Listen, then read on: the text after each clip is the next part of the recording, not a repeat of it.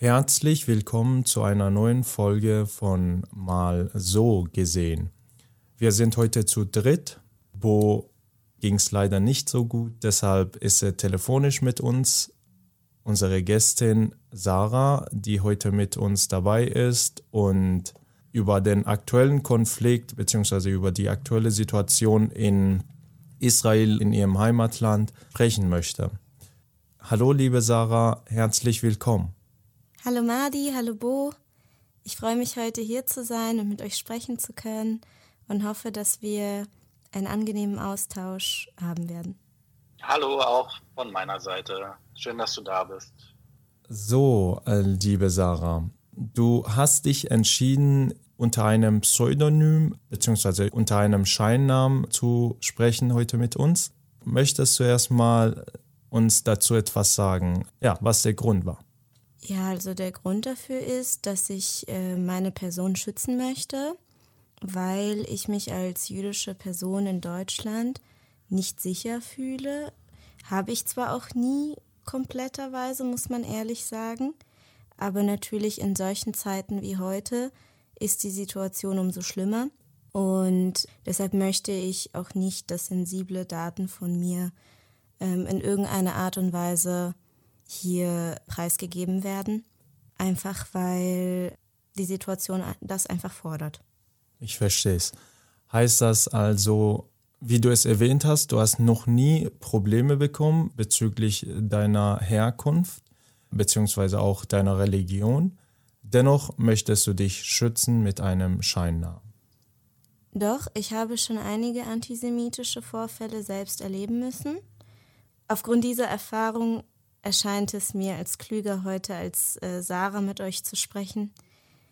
Und ich hoffe, unsere Zuhörer hören das jetzt auch und werden sich dem auch bewusst, dass wir heute immer noch oder wieder in einer Situation sind, wo ich als jüdische Person nicht meinen wahren Namen preisgeben kann.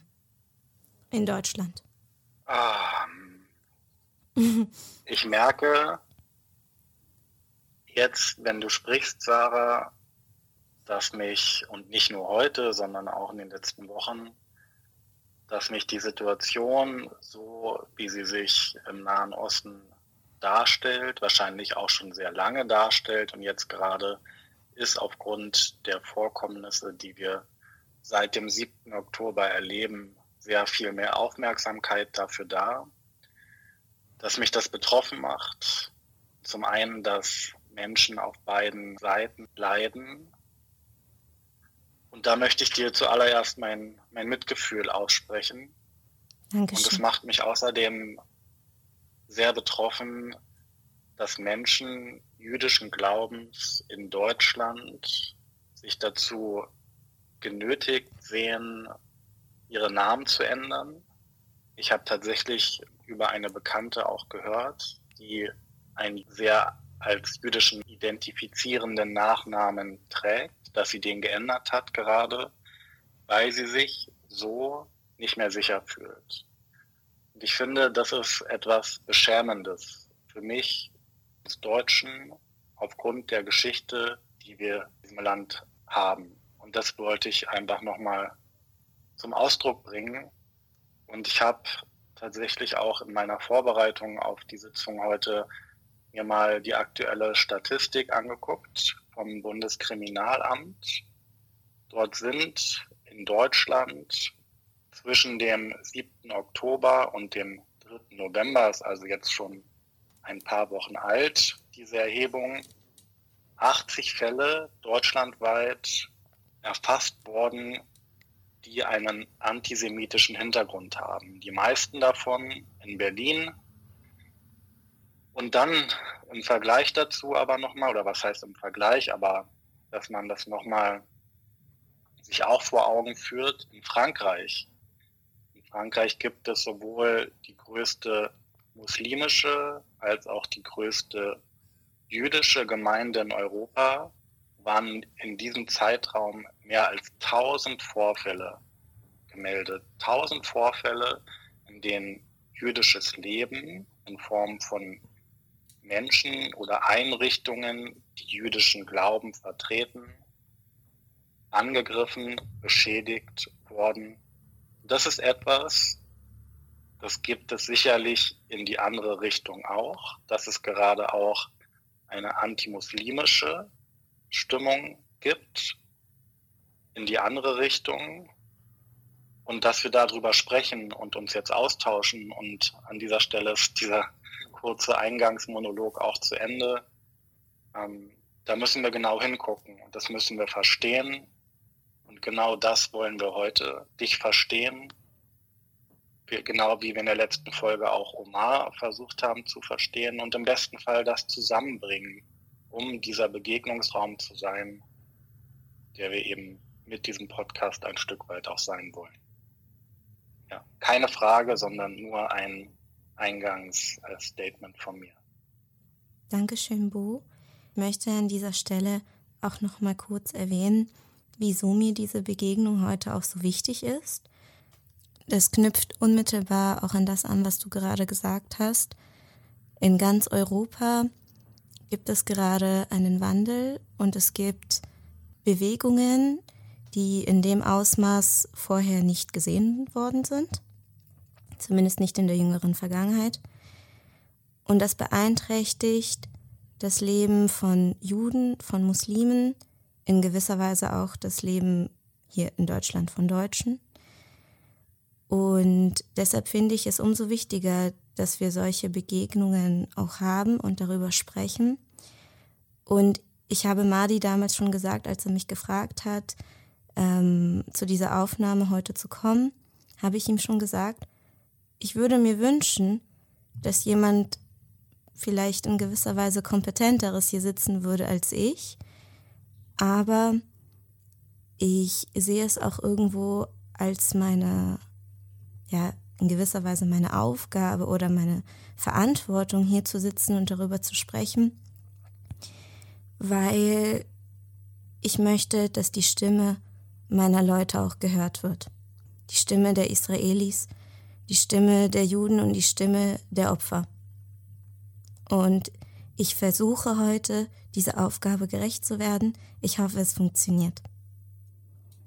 Ich habe ähm, im ZDF eine unglaublich berührende Dokumentation gesehen über das Leid, die Trauer und den Hass, den es gerade im Nahen Osten gibt.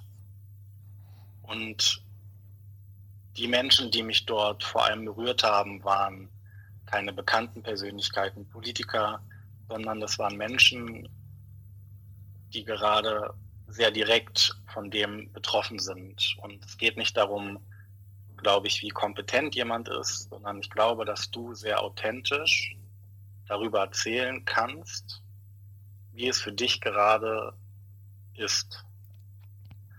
Und ich fände es total spannend, erstmal zu verstehen, wenn du, wenn du das ein Stück weit so du magst mit uns teilst. Zum einen, woher du Madi kennst, aber auch wer du bist und wie es dir gerade geht. Und ich glaube, dann kann Madi auch ähm, vielleicht mit der Frage fortfahren, wie, wie geht es deiner Familie in Israel gerade, weil das interessiert uns natürlich auch. Mhm. Also Madi und ich kennen uns aus der Ausbildung zur Gesundheits- und Krankenpflegerin bzw. Pfleger. Und genau, sind seitdem befreundet. Und ähm, zu meiner Person, also ich bin äh, 25 Jahre alt. Ich wurde in Israel geboren als Kind aserbaidschanischer, ähm, einer aserbaidschanischen Einwanderungsfamilie jüdischer Herkunft. Also meine Familie kommt aus Baku, das ist die Hauptstadt von Aserbaidschan. Und meine Familie ist dann aus Israel nach Deutschland emigriert und äh, lebt seitdem hier. Und ich bin quasi im Alter von vier Jahren hier angekommen. Das heißt, ich habe den großen, ähm, also den größten Teil meines Lebens in Deutschland verbracht, bin hier aufgewachsen und ähm, habe aber trotzdem meine israelischen Wurzeln zu keiner Zeit vergessen. Wir machen jedes Jahr mehrmals Urlaub in Israel. Ich spreche Hebräisch, ähm, kann auch lesen und schreiben, fließend, habe darin noch Abitur gemacht und habe viele israelische ähm, und jüdische Bekannte und Freunde. Okay. Du hast, Sarah, in deiner Erzählung hast erwähnt, dass du dich ähm, schützen möchtest. Gibt es konkrete Gruppe von Menschen oder generell, welche Menschen gibt es, vor denen du dich schützen möchtest? Also jetzt im Moment sind es natürlich vor allem sage ich mal, Menschen mit radikalem arabischen oder auch muslimischen Hintergrund, ja, vor denen ich mich schützen möchte, weil ich mich unsicher fühle und Angst habe, dass Anschläge oder Angriffe auf meine Person verübt werden könnten. Schon beim Anblick dieser Menschen fühlst du dich unsicher? Oder, oder wenn, sie, wenn sie dich ansprechen oder so? Also normalerweise, ich sehe ja jetzt nicht jüdisch aus? Das ist ja auch immer so eine Sache. Wie sieht man jüdisch aus? Ja, ich könnte ja durchaus auch als Muslima durchgehen, wenn man mich auf der Straße sieht. Deshalb auf der Straße fühle ich mich jetzt nie irgendwie ähm, bedroht, sondern es geht ja nur um Menschen, die das von mir wissen. Okay, du hast gesagt, äh, Menschen mit arabischer Her Herkunft oder muslimischen Glauben ich sitze hier mhm. und habe einen muslimischen ähm, Glauben. Mhm. Fühlst du dich hier sicher? ja, Wenn ja, warum? Wenn nicht, äh, warum? Ja, natürlich äh, fühle ich mich hier sicher. Ich glaube, ich hatte auch betont, dass es um ähm, radikale Positionen geht. Ähm, dich kenne ich ja, ich kenne deine Einstellungen und ähm, deshalb in deiner Anwesenheit fühle ich mich jederzeit sicher es geht auch auf keinen Fall um den Islam als Religion, weil der Islam in seiner ursprünglichen Form ist eine friedliebende Religion und das weiß ich auch. Es geht nur um die Menschen, die, sage ich mal, so viel Propaganda erfahren haben, beziehungsweise einfach anders sozialisiert worden sind, dass sie bestimmte Dinge nicht differenzieren können. Um diese Menschen geht es. Okay, verstehe. Ich hätte an dieser Stelle auch eine Nachfrage an Bo. Bo hat ähm, erwähnt, dass er sich ähm, die, äh, dass er sich die Statistiken angeguckt hat und äh, gesehen hat, wie viele Menschen jüdischen Glaubens in den letzten Tagen angegriffen worden sind. Ähm, ich hätte da die Nachfrage, Bo, Hast du dir auch die Statistik angeguckt, wie viele Menschen mit äh, muslimischen oder äh, ja, mit muslimischem Hintergrund in dieser Zeit angegriffen worden sind, wie die Statistik da angestiegen ist oder sogar gesunken hat? Meinst du, meinst du in Deutschland oder weltweit? Weltweit. Ich glaube, du hast dir auch die Statistik äh, für Frankreich angeguckt oder weltweit. Egal wo. Also gerne egal in welchem Land, hast du dir die Statistik dazu angeguckt oder nicht? Äh, ich habe nur für Deutschland geguckt und dazu keine Statistik gefunden. Das mit Frankreich ist mir über den im, Voll, im Zuge dessen über ähm, den Weg gelaufen. Das habe ich bei Spiegel Online gelesen und fand es sehr interessant, weil es eben dort die größte muslimische und jüdische Gemeinde in Europa gibt. Ich habe vor einigen Wochen gelesen, dass es äh, weltweit äh, viele, also mehr pro-palästinensische als pro-israelische Demonstrationen gibt und im Zuge dieser in beide Richtungen Vorfälle gegeben hat, Übergriffe, aber eine genaue Statistik dazu kenne, kenne ich nicht. Übergriffe auf ähm, Muslime oder auf Juden? In beide, auf, beide, auf beide Seiten. Okay, aber es gab keine aber, Statistik, die das belegt hat, äh, wie viele Angriffe jetzt auf Muslime ausgeübt worden sind, richtig? Genau, dazu habe ich nichts gefunden. Was denkst Was du, warum? Noch, erstmal wollte ich dazu noch etwas anderes sagen. Und zwar, ich finde es wichtig, das Gefühl von Bedrohung, Sarah, das du erlebst, mhm. sehr ernst zu nehmen. Ich glaube, das ist eine Verantwortung, die wir haben. Und mir ist eine Statistik dazu aus dem Jahr 2017 bekannt, die zeigt, das heißt, das war vor den terroristischen Übergriffen, die wir jetzt am 7. Oktober und in der Folge erlebt haben. Mhm. Das war einige Jahre zuvor und diese Statistik hat gezeigt, dass Übergriffe auf Menschen jüdischen Glaubens in Deutschland nicht häufiger von Muslimen, von Menschen muslimischen Glaubens ausgeübt werden. Ich glaube, es gibt gerade schon eine sichtbare Radikalisierung auf beiden Seiten, die du ja auch angesprochen hast. Ich glaube, die gibt es tatsächlich auch in Israel unter Extremisten, über die wir beim letzten Mal auch schon gesprochen haben. Aber um das nochmal zumindest für den Zeitraum bis 2017 etwas darzustellen, war es mir wichtig, das zu erwähnen.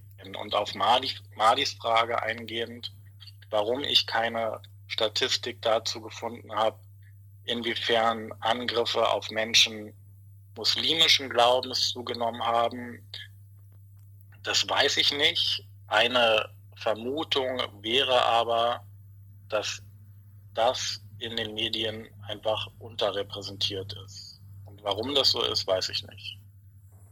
Okay, mein, meine Absicht äh, mit dieser Frage war, dass ich, ja, also beziehungsweise das Ziel dieses Podcastes ist, dass wir andere Perspektive aufzeigen. Zumindest versuchen wir das. Und in solchen Situationen, wenn man das Gefühl von Medien bekommt, dass eine bestimmte Seite unterdrückt worden ist, da versucht man sich tatsächlich auf ähm, diese Seite zu stellen und sehr viele Argumente finden, die dafür sprechen. Allerdings müssen wir wissen, dass Medien nur ein Teil davon sind, dass wir ähm, für uns eine bestimmte Meinung bilden, wie wir es in der letzten Folge angesprochen haben. Und wir dürfen nicht alles, was in Medien vorkommt, beziehungsweise uns gezeigt wird, auch wenn das äh, überrepräsentiert ähm, ist, dass wir es nicht sofort annehmen, glauben und äh, vertreten.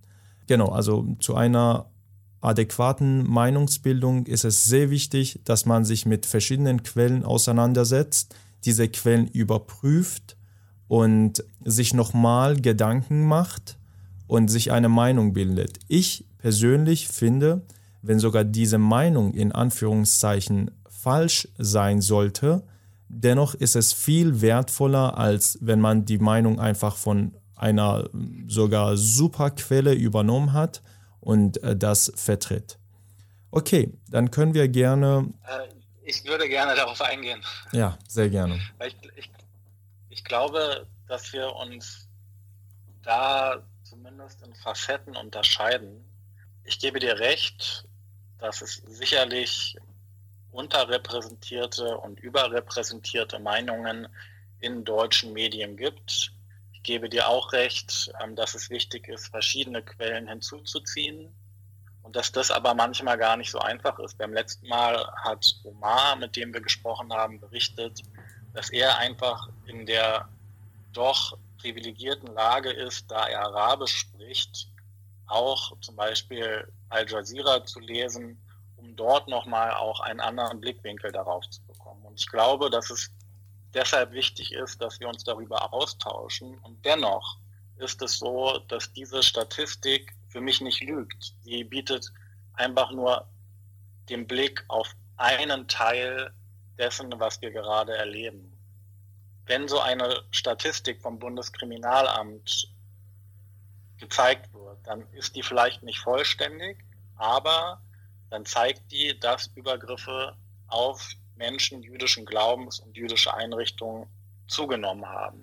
Und das kann man erstmal auch anerkennen. Und dann finde ich es wichtig, dass du sagst, das ist nicht die ganze Wahrheit. Wie sieht es eigentlich mit Übergriffen auf muslimische Menschen oder muslimische Einrichtungen aus, weil das dort Dinge gerade passieren, halte ich für und auch gehäuft passieren, halte ich für sehr wahrscheinlich. Deswegen das ist eine sehr gute Frage, Madi. Ja. Ja, das war noch mein, mein Input dazu. Ich verstehe. Ähm, ich Hast du was dazu äh, zu sagen, Sarah? Ähm, ja, ich möchte einmal noch kurz darauf eingehen, was Bo vorhin gesagt hatte, dass bis 2017 die Anzahl an Menschen mit muslimischem Hintergrund oder auch ohne muslimischen Hintergrund, die ähm, Anschläge auf jüdische Personen oder Einrichtungen verübt haben, ungefähr gleich groß war. Da gehe ich auch mit. Deshalb hatte ich anfangs ja auch gesagt, jetzt im Moment ähm, fühle ich mich vor allem von dieser Personengruppe bedroht. Als jüdischer Mensch in Deutschland kann ich euch sagen, früher, vor zwei, also auch vor den letzten Eskalationen, die es so gab, hat man sich allgemein nicht besonders sicher gefühlt. Also man hat, man hat zweimal darüber nachgedacht, ob man Menschen erzählt, wo man wirklich herkommt. Madi kennt das auch von mir.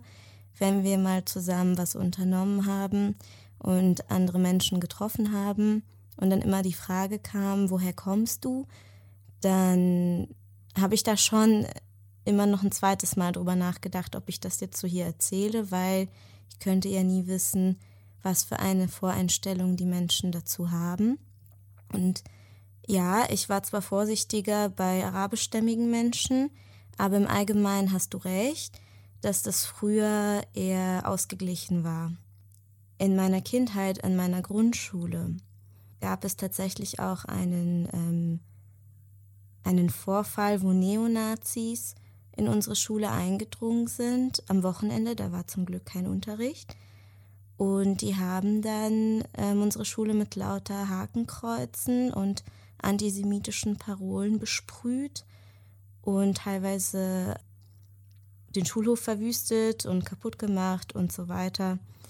Und das waren in dem Fall zum Beispiel Neonazis. Das waren jetzt keine Menschen äh, muslimischen, mit muslimischem Hintergrund. Deshalb aber jetzt zu der derzeitigen Situation finde ich, sieht man das einfach nun mal, dass auch in vielen arabischen Ländern Massendemonstrationen mit Zehntausenden von Leuten stattfinden, wo nun mal auch Hassreden und Hassparolen gerufen werden und die auch eindeutig die Zerstörung des jüdischen Staates fordern. Okay, dann zum Abschluss äh, des vorherigen Punktes würde ich den Zuhörern bitten, dass sie einmal äh, sich in der Kognitionspsychologie Confirmation Bias angucken, beziehungsweise Bestätigungsfehler. Das ist ein Effekt, der zeigt, dass Menschen mit bestimmter Denkweise auch nur sich bestimmte Informationen eineignen wollen, beziehungsweise ähm, eine große Neigung und Verzerrungen in den Wahrnehmungen, in ihrem Denken erschaffen. Halt, ähm, das heißt, wenn ich eher pro-palästinensisch eingestellt bin, dann suche ich mir auch nur pro-palästinensische Argumente, die dafür sprechen, dass Israel, die israelische Regierung, die Juden und so weiter und so fort, die, die sind alle böse. Und auch umgekehrt. Genau, okay.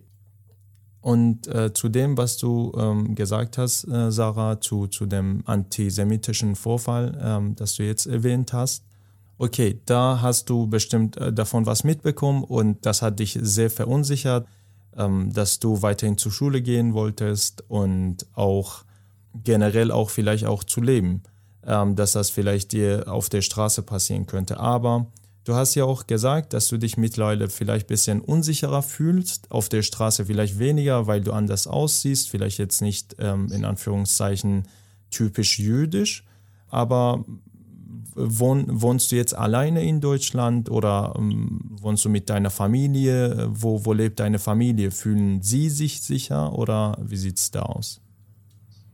Ich lebe bei meiner Mutter. Mein Onkel wohnt auch in unserer Straße. Wir wohnen in einem relativ sicheren und guten Bezirk, ähm, wo man normalerweise keine Angst haben muss. Trotzdem, angesichts der Situation, haben wir und auch andere jüdische Familien, selbst in unserem Bezirk, uns entschieden, dass wir unsere Mezuzot abnehmen.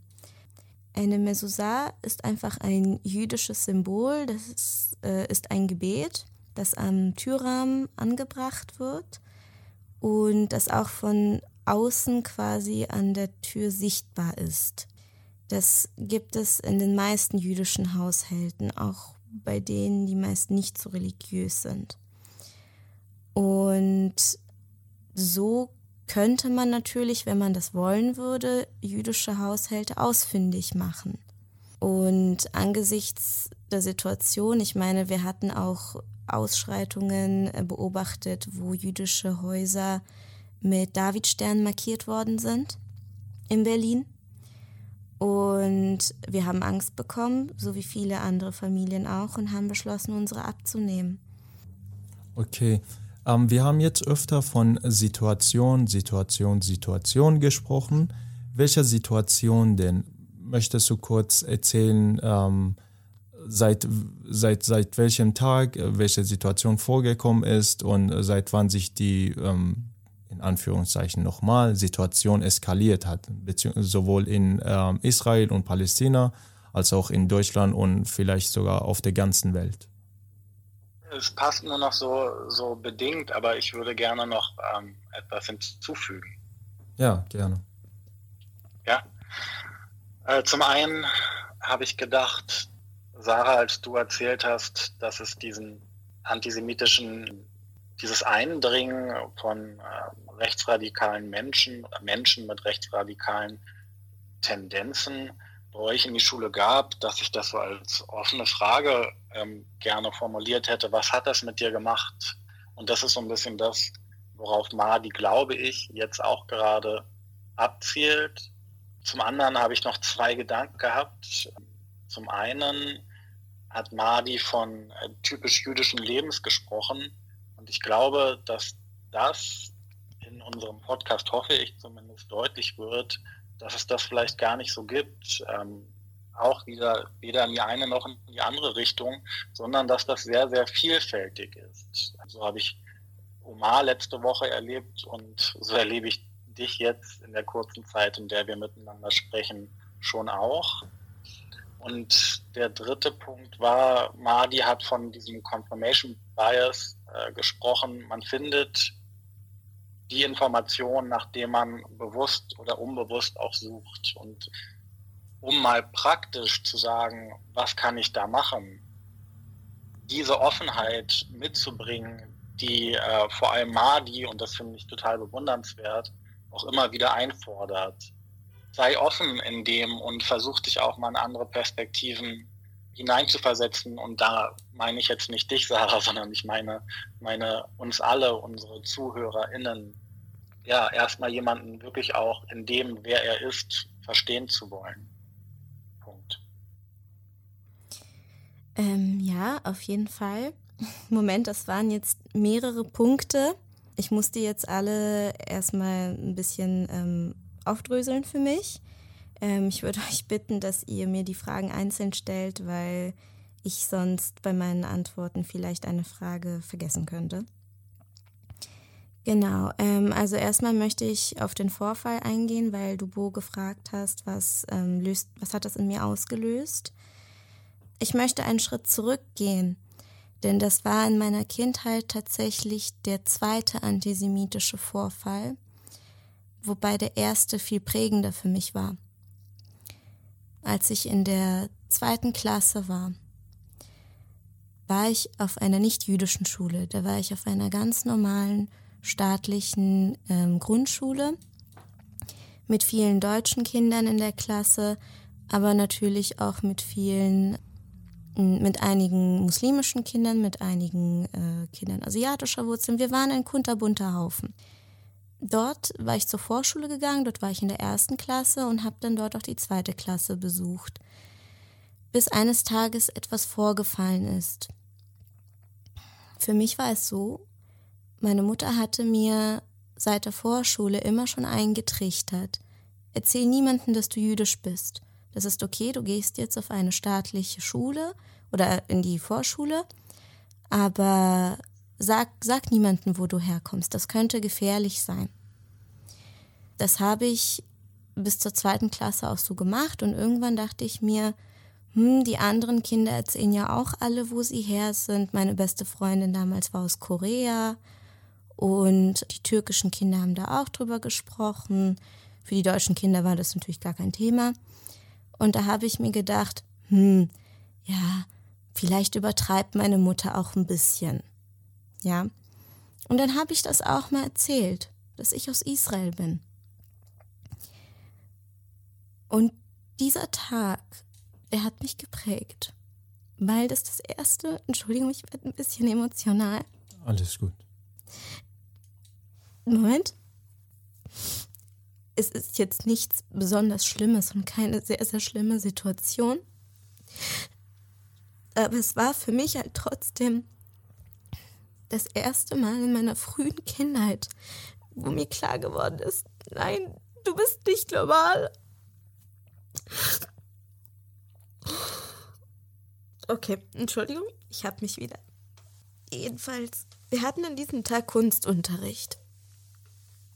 Und wir haben so ein Projekt gehabt, wo wir Märchenpaläste basteln sollten, weil wir das Thema gerade auch im Deutschunterricht hatten, Märchen.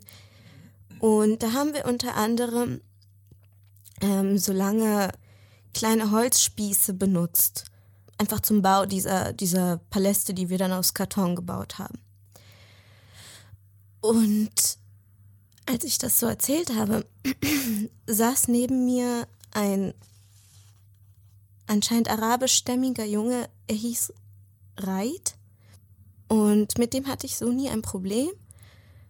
Ähm, und er hat das halt gehört, als ich das meinen Freunden erzählt hatte, dass ich aus Israel bin. Und dann hat er, dann hat er halt diese Holzstäbe genommen, ist aufgestanden und hat gesagt, du bist aus Israel. Tut mir leid, aber dann muss ich dich jetzt leider töten. Diesen Satz hat er zu mir gesagt. Klar, es war ein Kind, das hatte bestimmt nicht so gemeint, aber dann hat er die Holzstäbe genommen und wollte mich damit schlagen. Und dann bin ich zur Lehrerin gerannt. Und die Lehrerin hat mich nicht ernst genommen. Die Lehrerin hat gedacht, wir stinken oder wir spielen rum und hat gesagt, jetzt hört auf und setzt euch auf eure Plätze und arbeitet weiter. Und dann habe ich die ganze Pause auf der Mädchentoilette verbracht, weil ich Angst hatte, auf den Schulhof zu gehen. Weil er mir gedroht hat, mich in der Pause zu schlagen. Und an dem Tag bin ich dann nach Hause gerannt zu meiner Mama und habe gesagt, ich will die Schule wechseln. Und seitdem hat mich meine Mutter auf eine jüdische Schule gegeben, mit der Hoffnung, dass so etwas nicht mehr passieren würde. Und siehe da, es ist passiert, Neonazis sind in unsere Schule eingebrochen. Aber ähm, dieser Vorfall hat mich dann nicht mehr so sehr traumatisiert wie der erste, weil das Grundvertrauen war beim ersten schon gebrochen. Es hat mich nur darin bestätigt. Und ja, das ist so der generelle Eindruck. Ich hoffe, ich habe deine Frage damit ähm, beantworten können. Äh, nimm dir die Zeit, alles gut. Entschuldigung, das ist für mich einfach sehr ähm, persönlich auch wenn viele jetzt denken, das ist vielleicht keine große Sache, aber es war für mich ein einschneidendes Erlebnis.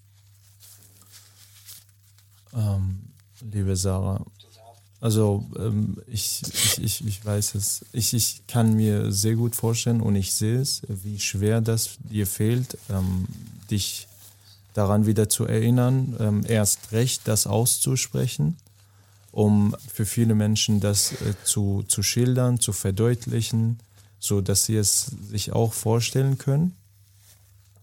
Aber du hast gerade auch ähm, erwähnt, dass was sich vielleicht die anderen denken. Ich weiß jetzt nicht, was du davon hältst, aber ähm, ich persönlich, äh, das ist, ist ich, ich halte nichts davon, was die anderen denken. Ja, die anderen können äh, was auch immer denken, was sie wollen. Das Ziel dieses Podcastes ist, äh, neutral zu bleiben und äh, die beiden Seiten zu präsentieren, ähm, beziehungsweise zu repräsentieren. Und ähm, wenn dir etwas schwerfällt, dann ist es so. Ich, ich persönlich verurteile es, wenn jemand das anders, also man darf, ich sage, man darf das anders wahrnehmen, aber ähm, das zu bewerten, so da, da, die, die Wertung finde ich das an dieser Stelle nicht richtig. Deshalb, ich persönlich bin dagegen, ähm, dass wir generell uns damit beschäftigen wollen, äh, was die anderen in Anführungszeichen davon halten. Ich finde es total mutig, dass du, dass du mit uns sprichst und dass du auch von dieser sehr persönlichen, das hast du ja auch gesagt, frühen, sehr frühen Kindheitserfahrung, die für dich, so hast du das genannt, dein Urvertrauen auch ein Stück weit gebrochen hat, berichtest, um uns auch zu verdeutlichen, wie ist es in Deutschland, sich zu zeigen als, als noch so junger Mensch. Und du hast niemandem etwas getan. Du hast niemanden und trotzdem fühlt sich jemand beleidigt oder zu so einer Aussage, ob er Kind ist oder nicht, ermutigt, weil du sagst, du kommst aus Israel. Und dass das für dich ein einschneidendes Erlebnis gewesen sein muss, kann ich sehr gut nachvollziehen. Und du hast mein Mitgefühl, dass du, dass du so eine Erfahrung hast erleben müssen. Danke für deinen Mut, Sarah, hier, hier heute mit uns zu sprechen. Danke, Bu. Okay. Uh, du hast davon erzählt, dass ähm, ihr in einem, äh, in Anführungszeichen, ähm, sicheren Bezirk wohnt, dass ihr euch ähm, sicher fühlt. Gibt es irgendjemanden noch von deiner Familie, ähm, die in Israel leben? Ja, meine Schwester, ihr Ehemann und mein, mein Bruder und seine Verlobte leben in Israel. Auch einige entfernte Verwandte, mit denen wir aber keinen Kontakt haben. Du hast gerade gesagt, dass du Verwandte in Israel hast. Und mich würde einfach mal interessieren, weil wir davon ja auch wieder nur begrenzt mitbekommen, wie geht es deiner Familie in Israel? Was haben die Geschehnisse, die sich seit dem 7. Oktober so zugespitzt haben, mit Menschen, die du in Israel kennst, gemacht? Und danach würde ich gerne noch mal ein bisschen die Frage, die Madi gerade angefangen hat zu stellen, weiterführen? Ähm, das ist eine sehr komplexe Frage und sie ist tatsächlich auch mit eurer Frage verbunden, auf die ich vorhin nicht eingegangen bin, wie denn jüdisches Leben, wie weit gefächert das eigentlich aussieht, auch in Deutschland. Diese beiden Fragen kann ich eigentlich in Kombination beantworten. Erstmal zu meiner Familie. Also der Alltag ist mittlerweile wieder eingetroffen. Er ist halt nur übersät von Raketenangriffen. In einigen Ortschaften stärker, in einigen Ortschaften weniger stark. Aber das sind wir ja gewohnt. Also Raketenangriffe sind für Israelis nichts Neues.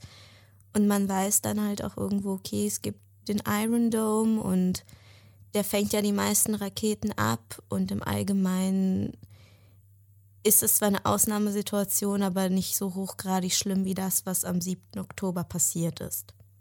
Das heißt, viele Israelis leben gerade in einer Art Scheinalltag. Also man ist irgendwie zur Normalität zurückgekehrt, man geht zur Arbeit, die Kinder gehen in die Schule, irgendwie läuft, scheint alles seinen gewohnten Gang zu laufen, aber auf einem Hintergrund des Wahnsinns. Und das will ich so auch betonen, weil es ist nichts mehr so wie früher und es wird auch nie wieder wie früher sein, weil ähm, das Vertrauen in die Regierung, das Vertrauen, auch ein Stück weit, klingt komisch, aber auch ein, das Vertrauen in die, in unsere palästinensischen Nachbarn, das Vertrauen in die Weltgemeinschaft, das Vertrauen in unsere Geheimdienste wurde komplett gebrochen. Es wurde so viel Vertrauen auf verschiedenen Ebenen gebrochen. Und das Sicherheitsgefühl wurde gebrochen. Und die Menschen, die früher, es gab eine sehr, sehr große Linke in Israel und sehr viele links, früher linksorientierte Personen berichten, und davon kenne ich auch einige, dass sie einen ganz starken Rechtsruck erleben, was zu solchen Zeiten ja auch normal ist. Das passiert zu Kriegszeiten ja mehr oder weniger immer. Aber es ist anders. Also man fühlt sich betrogen, man fühlt sich hintergangen und die Rechten in Anführungszeichen haben recht gehabt, weil in Israel muss man halt verstehen, ist es, ähm, wenn man das ganz runterbricht, ist das so eine, also der Dialog zwischen den Linken und den Rechten ist ganz grob gesagt, die Linken sagen, wir wünschen uns Frieden und wir wissen, wir können das irgendwie schaffen und miteinander klarkommen. Und die Rechten sagen, ihr seid naiv und ihr werdet euer blaues Wunder erleben wenn sie euch töten kommen. Und der Tag ist eingetreten. Der Tag ist eingetreten. Viele, die an der Grenze zum Gazastreifen leben, waren links, weil die Rechten sich natürlich nicht getraut haben, so nah an der Grenze zu leben. Und ich habe Artikel gelesen von, von Menschen, die gesagt haben, wir hatten Kontakt zu Palästinensern, wir waren teilweise mit denen befreundet. Und wir hätten uns nie gedacht, dass so etwas passieren könnte. Und deshalb haben die Rechten in Anführungszeichen Recht behalten. Und das ist ein unglaubliches Trauma für sehr, sehr viele Menschen. Es wird die israelische Politik maßgeblich beeinflussen. Gut, die Politik wird sich sowieso von Grund auf ändern, weil Premierminister Netanyahu nach dem Versagen von so vielen Instanzen auf keinen Fall mehr an der Macht bleiben kann, nachdem dieser Krieg vorbei ist. Und es wird aber auf jeden Fall die israelische ähm, Position von Grund auf verändern, weil die Menschen das Gefühl haben, die Augen wurden ihnen geöffnet und das Gefühl haben, sie wüssten jetzt eher, mit wem sie es zu tun haben, was aber auch was schwierig ist. Was schwierig ist auf sehr vielen Ebenen, weil man tendiert dann dazu, zu verallgemeinern und man tendiert dann dazu, in ähm, Schubladen zu denken, was ich schwierig finde, aber ich verstehe es auch irgendwo, woher das kommt. Und deshalb das, das Gesicht Israels wird sich unglaublich verändern.